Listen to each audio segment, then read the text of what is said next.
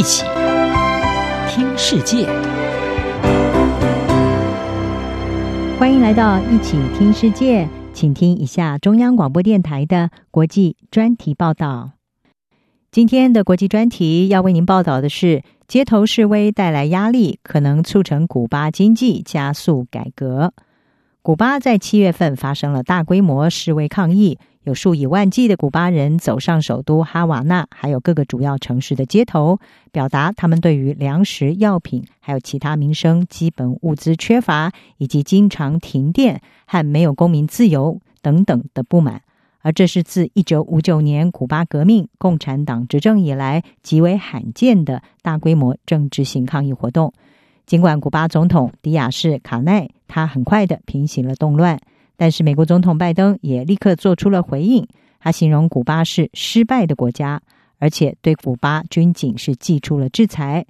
这等于是关闭了两国关系要重回到前总统奥巴马大和解时期的一扇希望大门。而古巴经济学者、前哈瓦那大学的教授埃弗莱尼他就指出，七月份的示威，它的负面影响是。原本期待拜登政府至少会解除前总统川普所施加制裁的希望已经破灭了。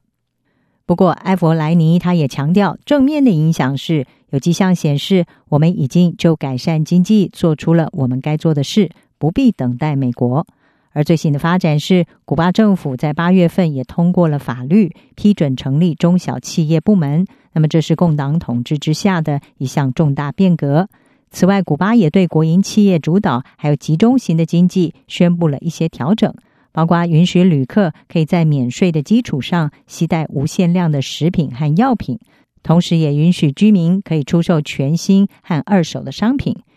事实上，在美国的制裁之下，古巴早就已经几乎完全的被排除在国际金融机构之外。外国主管现在担心，七月份的抗议可能会使得和古巴的合作变得更加困难。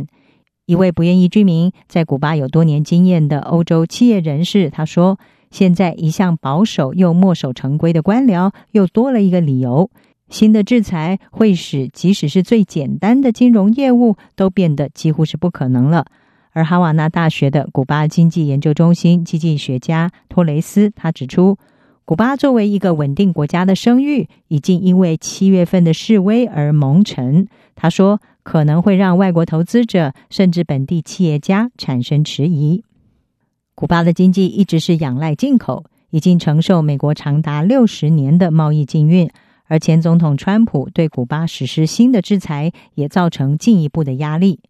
此外，COVID-19 的大流行也让古巴的困境可以说是雪上加霜。观光业一直是古巴最重要的收入来源，但是在过去十八个月，因为疫情的冲击，可以说是陷入了停摆。而根据官方数据，古巴去年二零二零年，它的经济负成长达到了百分之十点八，跟去年的同期相比，今年前半年进一步的下滑了两个百分点。而在过去十八个月，古巴进口下降了大约百分之四十。在二零一八年从劳尔卡斯楚手中接下政权的古巴总统迪亚斯卡奈，他把七月所爆发的示威归咎于美国。他指控美国意图要发动软性政变，但是迪亚斯卡奈仍然表示，他对改革还有重新检讨古巴政策是抱持开放的态度。而由于 Delta 变异病毒株所导致 COVID-19 疫情的激增，医疗体系可以说是面临崩溃，原本就已经稀少的经济活动，现在更是接近了停摆。古巴方面也承认，非常的需要援助。这场危机已经促使中国、俄罗斯、墨西哥还有越南这些国家向古巴提供了帮助。古巴其实在一年前就宣布进入紧急状态，同时表示将会优先的开发 COVID-19 疫苗、粮食的生产，还有国有企业会全力下放，同时也促进私人部门成长等等。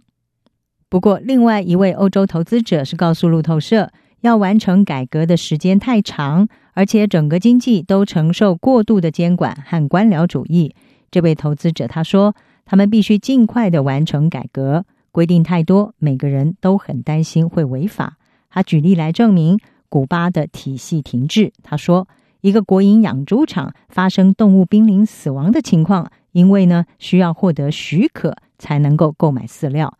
而和其他古巴学者一样，学者艾弗莱尼他也支持改革，但是他强调政府必须做更多。他说，古巴政府需要消除所有阻碍私人企业的障碍，并且允许任何人可以种植以及贩售粮食，而不需要无休止的官僚主义和许可。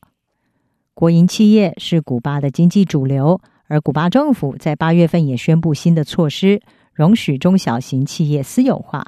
这是政策的一大改变，也被视为是当局因应示威而加快改革的进度。根据新的措施，将会容许最多有一百人的私营企业可以运作，这也是一个转捩点，是许多古巴人多年来都渴望的改变。对古巴经济来说，这代表迈出了巨大的一步，并且将会在中长期为古巴的经济转型带来成果。